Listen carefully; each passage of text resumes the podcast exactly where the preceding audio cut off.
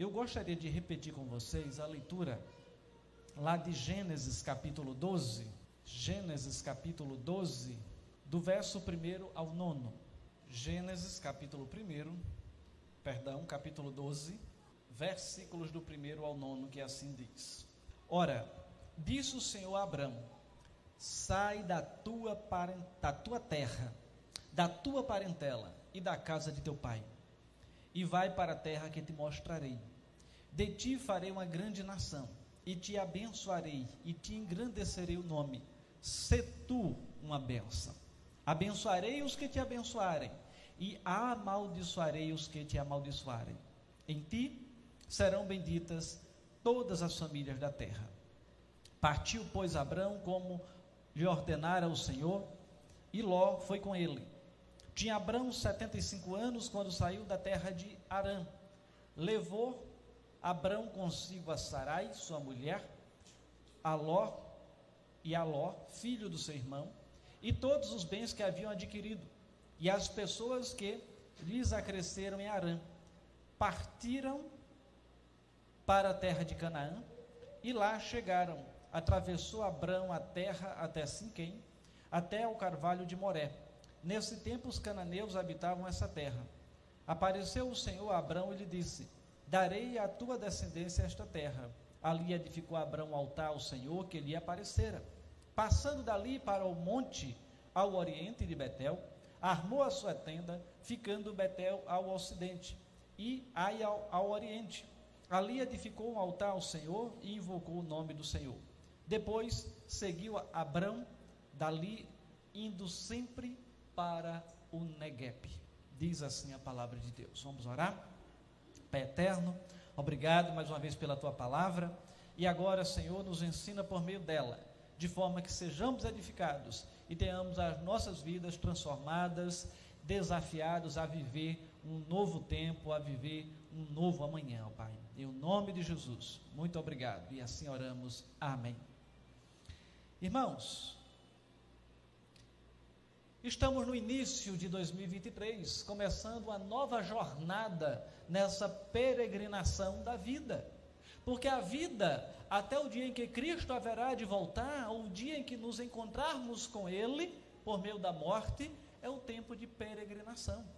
Pois estamos aqui vivendo os altos e baixos da vida. Tem dia que nós estamos no pico do monte, do monte, mas tem dia que nós estamos lá no vale. E nesses altos e baixos, uma coisa nós temos plena certeza: independente onde estejamos, o Senhor, Ele está conosco. Porque foi promessa feita pelo Senhor Jesus que estaria conosco todos os dias até a consumação dos séculos. E quando olhamos para os ciclos que a humanidade vive, nós vamos perceber que Deus, ele tratou de uma maneira especial com a humanidade, permitindo que tivéssemos pausas e recomeços. Nós temos pausas a, a, a cada 12 horas aproximadamente, né? isso aí vai de cada um, mas ou seja, temos um tempo de trabalho, um tempo de atividades e um tempo de descanso. Então nós temos essa divisão de um dia. E o Senhor nos dá condições de termos uma pausa e um recomeço.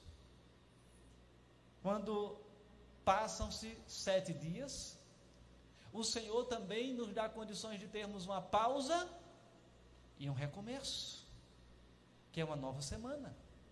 Quando se passam 30, 31 dias, ou em alguns anos, né, 28 ou 29 dias, que é o caso de fevereiro, temos pausas e recomeços. Ou seja, o mês é onde vira ali a, a, a, o tempo né, para nós. Ah, é um novo mês, é um novo recomeço. E assim ocorre, ocorre também com o ano. A cada 12 meses nós temos um novo recomeço. onde as esperanças se renovam, as expectativas se renovam, os planos se renovam. Olhamos para trás, aquilo que eu não fiz em 2023, 22, eu vou fazer em 2023. As promessas, os propósitos, tudo se renova para um novo ano. Ou seja, é um tempo de recomeço. E quando olhamos para a vida de Abraão, que depois teve seu nome mudado para Abraão, o Senhor o chama para um recomeço. O Senhor chama para uma nova história. A história de Abraão se inicia no capítulo 11, quando o autor do livro de Gênesis traz o relato de Terá, pai de Abraão. O versículo 27 diz: E estas são as gerações de Terá. Terá gerou Abrão, a Naô e Arã, e Arã gerou, gerou a Ló. E na sequência ao relato da morte de Arã, o pai de Ló, o, do casamento de, Abra, de Abrão, também de Naor, do estado de esterilidade de Sara e a partida de Terá, Abrão e Ló, de Ur dos caldeus para a terra de Canaã. Tendo-se estabelecido em Arã, uma importante cidade que havia ali na Síria. E dessa forma, vamos ver então começando essa nova jornada. No capítulo 12, ainda se chamando Abrão, ocorre aqui um marco na vida deste patriarca. Abrão recebe agora, de uma maneira exclusiva, específica, o chamado de Deus. O Senhor lhe faz promessas e ele passa a vislumbrar pela fé o que Deus tem reservado para a sua vida neste novo recomeço. E é por isso que o tema dessa mensagem não é outro a não ser recomeço é o recomeço para 2023. E quando olhamos para o chamado de Abraão, identificamos algumas particularidades. Primeira é que Deus é o autor do chamado e da missão de Abraão nesse recomeço. Vemos no versículo 1 o texto dizendo: Ora, disse o Senhor a Abraão. Não foi o pai dele, não foi algum outro da época, não foi o irmão, não foi ninguém, foi o Senhor que disse para Abraão: Sai da tua terra, da tua parentela e da casa do teu pai e vai para uma terra que te mostrarei. De forma que vemos aqui como o Senhor se revela, se revela a Abraão. O Senhor faz com que ele agora ficasse atento atento ao chamado que tinha para a sua vida. Disse o Senhor a Abraão. O nome de Deus no texto original utilizado aqui é aquele que na revelação bíblica traz a ênfase para o Deus que se relaciona com as suas criaturas. É o nome pactual de Deus, o Deus dos pactos, no qual o Senhor se revela quando estabelece uma aliança. E esse Deus chama Abraão para um relacionamento. E o modo que caracteriza esse chamado é justamente uma vida de fé. E Abraão deve ir para uma terra que não sabe qual é, juntamente com a sua família, e irá ali ter um novo recomeço, partindo para essa difícil peregrinação. O Senhor não detalha onde seria o lugar da sua habitação, não lhe dá garantias de como será a sua jornada, apenas é exigido dele a obediência. E ele deve confiar no Deus que o chamou para esse recomeço, para essa nova jornada. E assim, encontramos então essa certeza na vida do patriarca Abraão. Ele entendia que Deus era o autor do seu chamado para este novo recomeço. Em segundo lugar, Deus faz uma aliança e mostra o objetivo da sua missão também neste novo recomeço. Versículos 2 e 3 diz o seguinte: De ti farei uma grande nação, te abençoarei, te engrandecerei o nome, se tu uma bênção. Abençoarei os que te abençoarem, e amaldiçoarei os que te amaldiçoarem. Em ti serão benditas todas as famílias da terra. Ou seja, Deus estabelece com ele uma aliança. E ao contrário do que pode parecer em uma leitura superficial, esta aliança estabelecida pelo Senhor, ela é unilateral. Não é condicionada à resposta de Abraão, como na aliança estabelecida com Adão. O Senhor apenas diz o que irá fazer, e a expressão final do versículo é: se tu uma bênção. Deus chama Abraão com promessas de bênçãos. Mostra-lhe a visão de futuro. De ti farei uma grande nação. Olha o texto, irmãos. Te abençoarei, te engrandecerei o nome. Se tu uma bênção. Abençoarei os que te abençoarem. Amaldiçoarei os que te amaldiçoarem. E em ti serão benditas todas as famílias da terra. E é por isso que nós olhamos hoje para a palavra de Deus, temos ele como um patriarca. Milhares de anos depois, nós estamos aqui falando deste que teve o um nome engrandecido pelo Senhor. É a promessa se cumprindo. Quando eu, hoje eu falo aqui de Abraão, o Abraão, é a promessa de Deus se cumprindo quando ele diz: engrandecerei o teu nome. E a bênção para Abraão e sua família seria então bênção para todas as nações. E é a bênção que deveria ser recebida pela fé.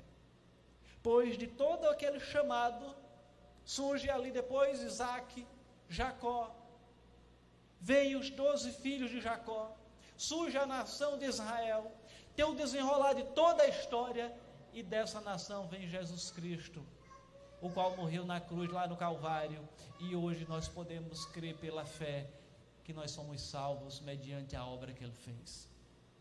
E a promessa mais uma vez se cumpre. Somos famílias hoje abençoadas por meio daquele chamado lá em Gênesis capítulo 12. Por meio daquele recomeço que Deus fez para aquele servo. Em terceiro lugar, Abraão responde prontamente ao seu chamado para partir para este recomeço. O versículos, ou versículos, versículos 4 ao 6 diz o seguinte: Partiu, pois, Abraão, como lhe ordenara o Senhor, e Ló foi com ele. E segue todo o texto, falando da trajetória. Abraão arregimentou toda a sua família, com todos os seus bens, e ele parte para aquela jornada. A obediência dele aos nossos olhos pode parecer espantosa. A Bíblia não registra se ele fez ou não fez a Deus um interrogatório de como as coisas seriam a partir daquele momento. Ele não pede uma confirmação, pelo menos não tem nenhum registro, e ele obedece ao Senhor. E o que se percebe é que a verdadeira fé leva à obediência e não é demorada e nem inoperante, porque ele obedeceu. Tiago, ao ensinar sobre a fé, afirma: meus irmãos, qual o proveito se alguém disser que tem fé, mas não tiver obras? Pode acaso semelhante fé salvá-lo? E em seguida ele cita alguns exemplos práticos para mostrar a verdadeira fé e aquela que se expressa em atitudes práticas. A verdadeira fé nos faz obedecer, mesmo com evidências contrárias, e também independente das consequências pois nós somos salvos porque cremos em Deus e em Sua palavra. E acabamos por ser instrumentos também da providência divina, canais da providência divina, para abençoar outros, e isto de modo independente da gratidão ou recompensa que nos darão. Abraão, ele partiu, obedeceu, iniciou sua jornada para cumprir com sua família a, a missão que Deus lhe tinha proposto. E foi um novo recomeço na vida daquele homem, na vida daquela família. De forma que, o que é que Deus tem proposto também para a minha, para a sua vida, neste novo recomeço? Nessa nova jornada, agora em 2023? Qual é o chamado que Deus tem para você? Qual é o chamado que Deus tem colocado no seu coração? Quando olhamos para Abraão, ainda encontramos em quarto lugar o fato de Abraão estabelecer marcos para não se esquecer do chamado dessa missão. nesse novo recomeço. Versículos 7 nono, ao 9 diz assim: Apareceu o Senhor Abraão e lhe disse: Darei à tua descendência esta terra. Ali edificou Abraão um altar ao Senhor que lhe aparecera. Passando dali para o monte ao oriente de Betel, armou a sua tenda, ficando Betel ao ocidente e ao, ao oriente. Ali edificou um altar ao Senhor e invocou o nome do Senhor. Depois seguiu Abraão dali, indo sempre para o Negueb. E quais foram os marcos que Abraão estabeleceu aqui? altares de adoração ao Senhor, para não esquecer que era o Senhor que estava fazendo aquele chamado para a vida dele. Deus, ele renova a sua palavra, a palavra da sua aliança para com o seu servo, e certamente a Bíblia não nos traz todos os detalhes sobre a marcha de Abraão, mas já podemos perceber que não foi algo fácil. No entanto, o Senhor veio a ele para lhe fortalecer a fé, para reafirmar suas promessas. E assim foi a sua caminhada. E a nossa caminhada talvez não seja diferente. Há os momentos de desânimos, momentos em que fraquejamos na fé, mas Deus é aquele que, por meio da Sua palavra, nos reanima, não nos deixa esquecer das Suas promessas, sem que nos, sem que nos alimentaremos, alimentemos da palavra, não poderemos então ter sucesso ao, nessa caminhada, nessa peregrinação, que é quando ela então vem para nós a palavra de Deus e renova a nossa fé como peregrino aqui neste mundo. Talvez tenhamos expectativas frustradas, algo que a gente pensava que seria em 2023 pode não acontecer, ou talvez aquilo que a gente esperava acontecer já não aconteceu, mas a jornada continua. O recomeço prossegue. O ânimo precisa ser renovado. Não podemos retroceder. O peregrino jamais deve esquecer do seu chamado e da sua missão. Tem de ser alguém que vive nas realidades dessa peregrinação, sem perder a expectativa daquilo que o Senhor tem feito. No verso 8, percebemos que ele arma a sua tenda e constrói um altar. A tenda é símbolo de peregrinação, ou seja, ele está hoje aqui, amanhã está em outro lugar. Ele estava totalmente consciente de que era peregrino nessa terra, como nós também somos.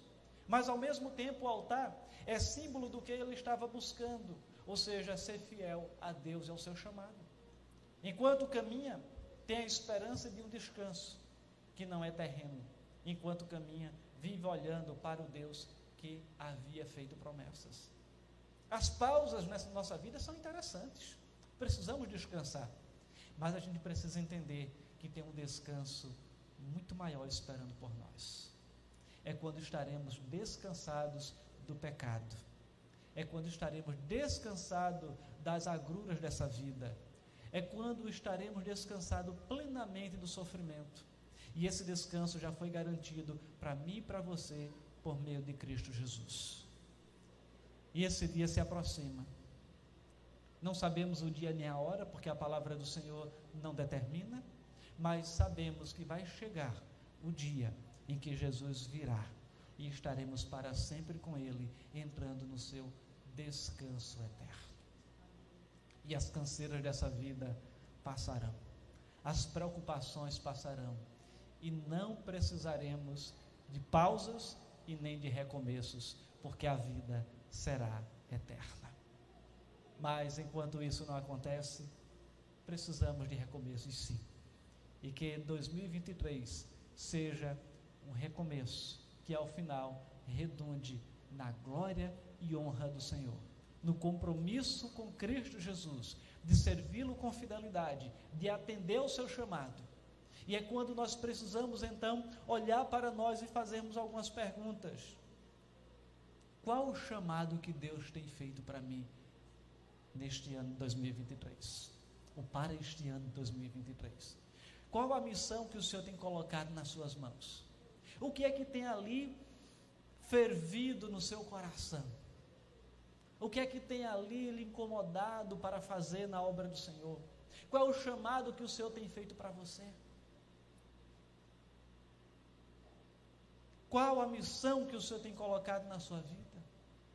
Com que você tem sonhado na obra de Deus? qual tem sido a sua resposta a esse chamado? Primeiro, qual o chamado? Qual o vislumbre, qual é a visão de futuro que o Senhor tem lhe dado com relação a esse chamado? Qual a resposta que você tem dado?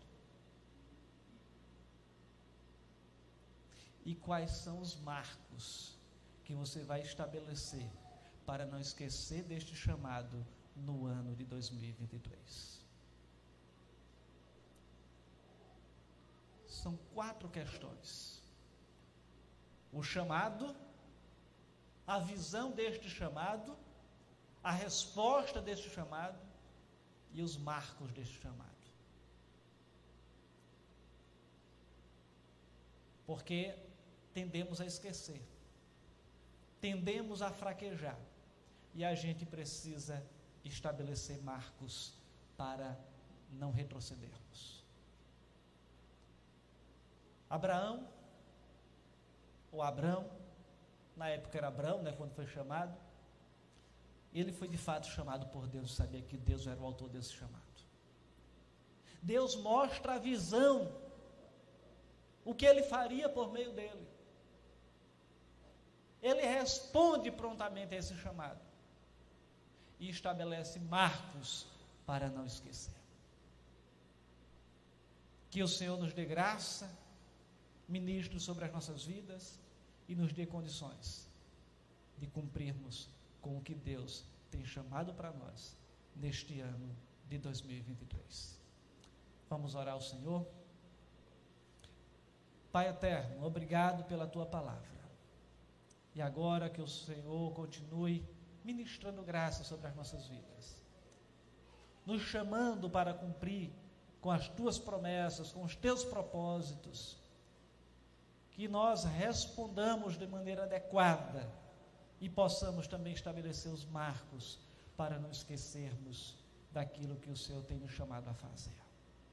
Trata com o meu coração, com o coração da liderança desta igreja, com o coração dos irmãos aqui desta igreja, dos membros desta igreja, com o coração daqueles que nos visitam nesta noite, dos congregados, e que 2023 seja um ano, o ano do chamado, o ano do cumprimento desse chamado, e que o Senhor possa transformar as nossas vidas e a vida desta igreja. Em nome de Jesus. Amém.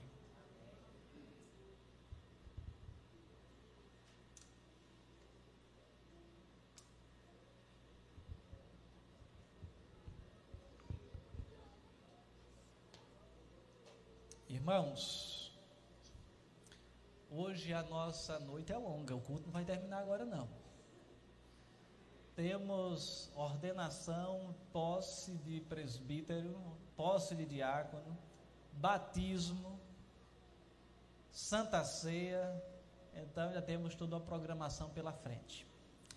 E o primeiro passo é ordenação de presbíteros. Quero chamar os nossos irmãos Lucas e Manassés para vir aqui à frente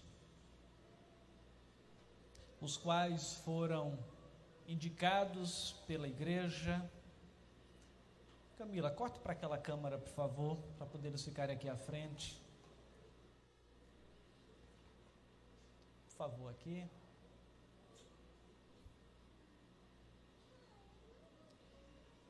Os irmãos indicaram o Lucas e o Manassés para o ofício de presbítero, passaram pelo processo eletivo, foram eleitos, conselho homologou a eleição e determinou, conforme determinação constitucional, orientação constitucional e estatuto da Igreja Presbiteriana de São Martim, hoje para a ordenação e posse desses irmãos.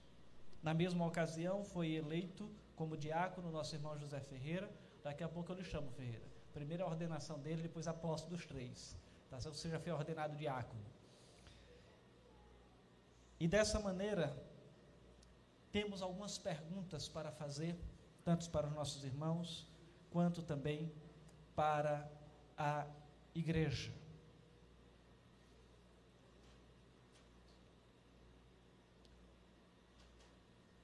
Lucas e Manassés, vocês creem que as escrituras do Velho e do Novo Testamento são a palavra de Deus e que esta palavra é a única regra infalível de fé e prática? Vocês recebem e adotam sinceramente a confissão de fé e os catecismos desta igreja como fiel exposição do sistema de doutrina ensinado nas Santas Escrituras?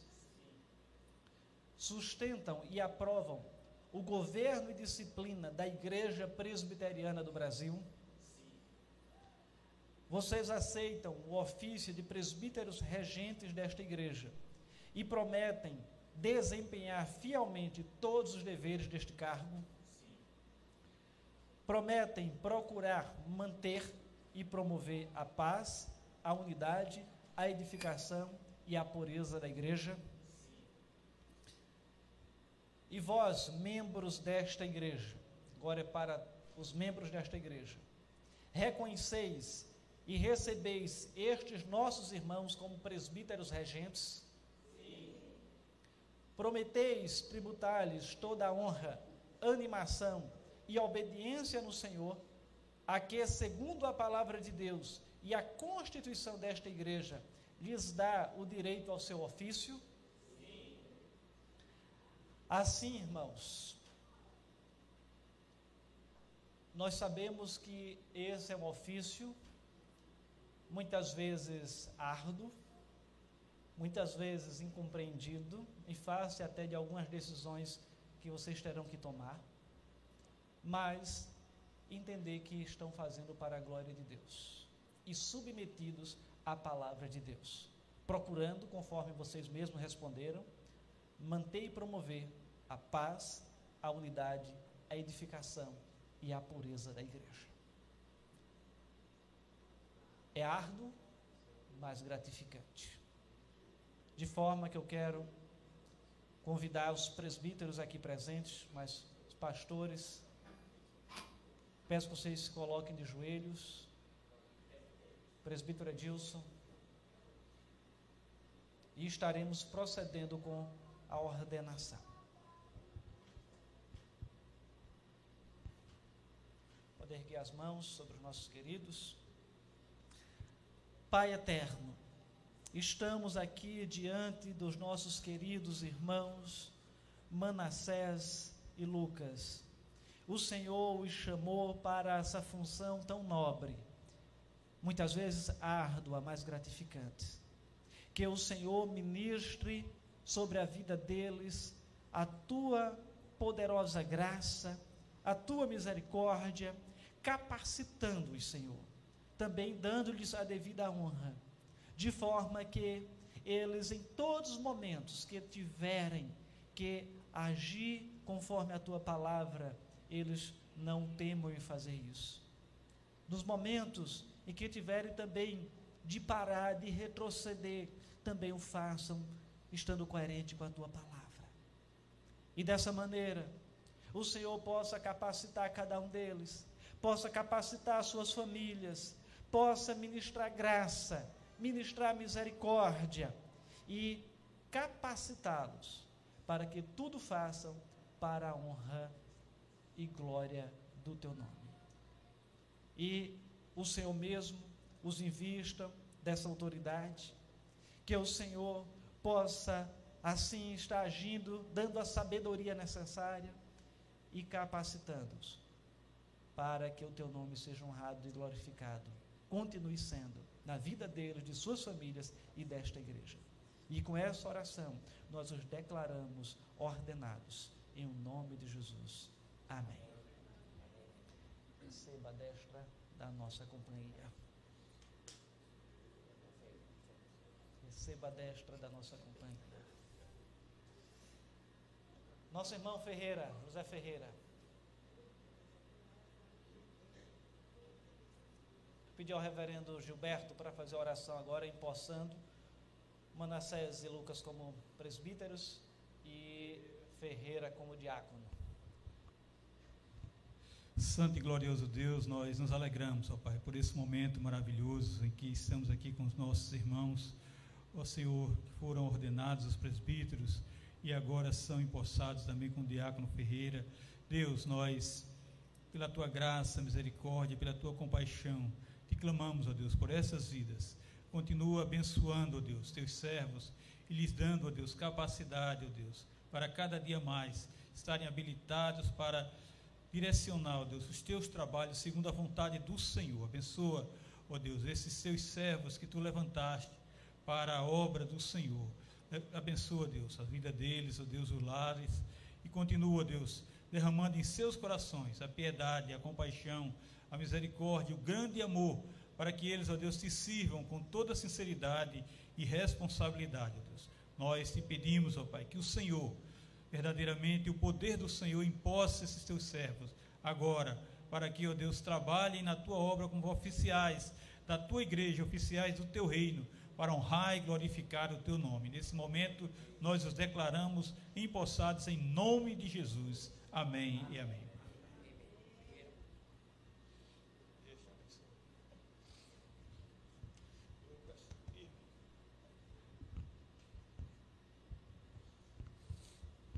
Irmãos, conforme já dito e repito, tanto o ofício de diácono como o ofício de presbítero tem seus espinhos, mas também tem as suas rosas, digamos assim, não só tem as flores, né, tem os espinhos.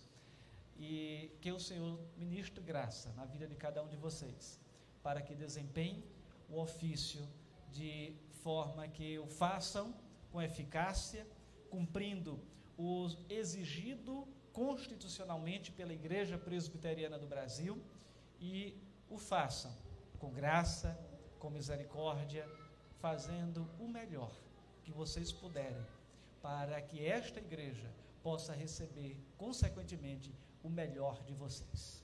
Que Deus os abençoe.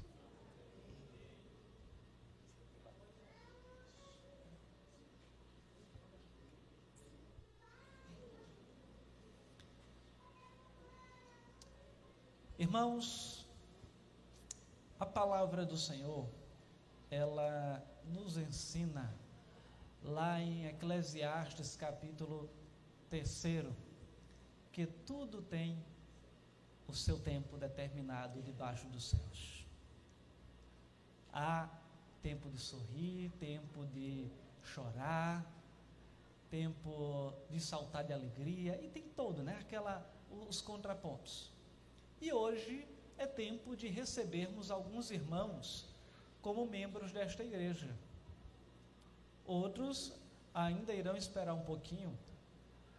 Então, temos também a graça de trazermos de volta ao rol de, membro, eh, de membresia dessa igreja também um outro irmão.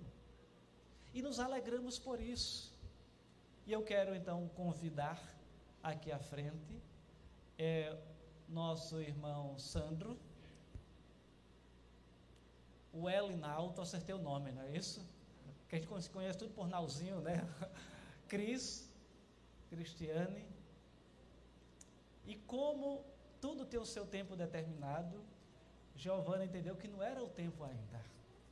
E no tempo determinado, ela estará então aqui, também recebendo o batismo. Quero convidar também o nosso irmão Idalbrando, que estará também retomando ao rol de membro da igreja para estar aqui na frente conosco.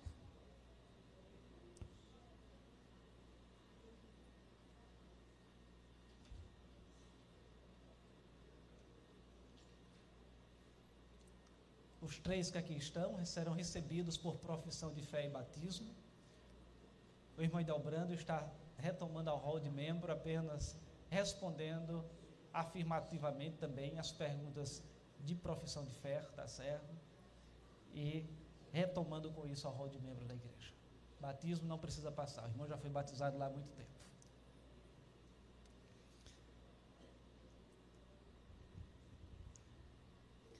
Vocês creem em um só Deus que subsiste em três pessoas: o Pai, Criador de todas as coisas visíveis e invisíveis, o Filho, que foi concebido por obra do Espírito Santo e nascido de Maria enquanto virgem, o qual recebeu pelos nossos pecados e ressuscitou, o qual morreu pelos nossos pecados e ressuscitou para a nossa justificação. E creem também no Espírito Santo, santificador das nossas almas e doador da vida. Vocês creem? Vocês creem que as Escrituras do Velho e do Novo Testamento são a palavra de Deus? E a única regra de fé e prática dada por ele e a sua igreja e que são falsas e perigosas todas as doutrinas e cerimônias contrárias a essa palavra e todos os usos e costumes acrescentados à simples lei do Evangelho do nosso Senhor Jesus Cristo. Vocês creem? Vocês confessam que foram concebidos em pecado, que por natureza são incapazes de cumprir perfeitamente a lei de Deus inclinados antes a amar e a fazer o que a lei condena, tendo pecado muitas vezes por pensamentos, palavras e obra, obras, vocês confessam? Vocês creem firmemente que o sangue de Cristo purifica de todo pecado e que não há outro meio de alcançar o perdão e o poder santificador, senão a graça de nosso Senhor Jesus Cristo, e a obra do Espírito Santo que Jesus dá a todo aquele que ele pede? Então, agora, sinceramente, estão arrependidos do mal que antes tinham feito diante de Deus e resolvidos a fazer uso cuidadoso de todos os meios de graça por ele ordenados, para o bem do seu povo, e a seguir os preceitos de sua lei, deixando de fazer o que ele vos proíbe em sua palavra, e fazendo toda a sua vontade, auxiliados pelo Espírito Santo mediante a sua graça? Sim. E vocês prometem, ainda mais como membros desta igreja, que se sujeitam sempre à sua disciplina e às autoridades nela constituídas para o seu ensino e governo, enquanto forem fiéis às sagradas escrituras, prometem? tendo feita, respondido afirmativamente estas perguntas, falo para vocês que a profissão de fé e as solenes promessas que vocês acabam de fazer diante de Deus e desta igreja, sendo sinceras, importam uma aliança entre vós e Deus, na qual ele promete ser o vosso único Deus e vocês prometem pertencer. No batismo, que alguns de vós, no caso o irmão Delbrando já teve o privilégio de receber e agora vai ser ministrado a outros, Deus vos dá um, um penhor, ou seja, uma garantia desta aliança. A água do batismo não pode lavar os vossos corpos e muito menos as vossas almas. É um símbolo, um mero símbolo. E por isso vocês devem entender claramente o seu significado. É uma manifestação externa daquilo que já aconteceu internamente no coração de vocês. Nosso Senhor Jesus Cristo instituiu este sacramento para ser de nossa parte um meio de professar a sua religião. E da parte do Senhor, um meio de assegurar aos crentes as bênçãos do ato divino, que justifica pelo sangue de Cristo e que regenera e santifica pelo Espírito Santo. Feito isso, procederemos com o batismo e depois uma oração por todos vocês.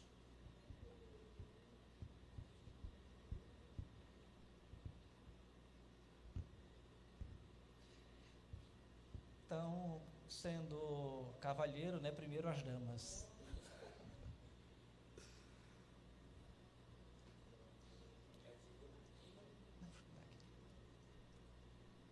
Cristiane, eu te batizo em nome do Pai, do Filho e do Espírito Santo.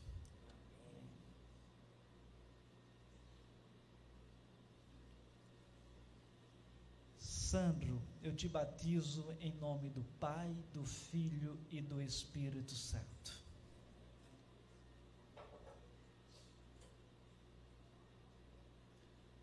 O Elinaldo, eu te batizo em nome do Pai, do Filho e do Espírito Santo.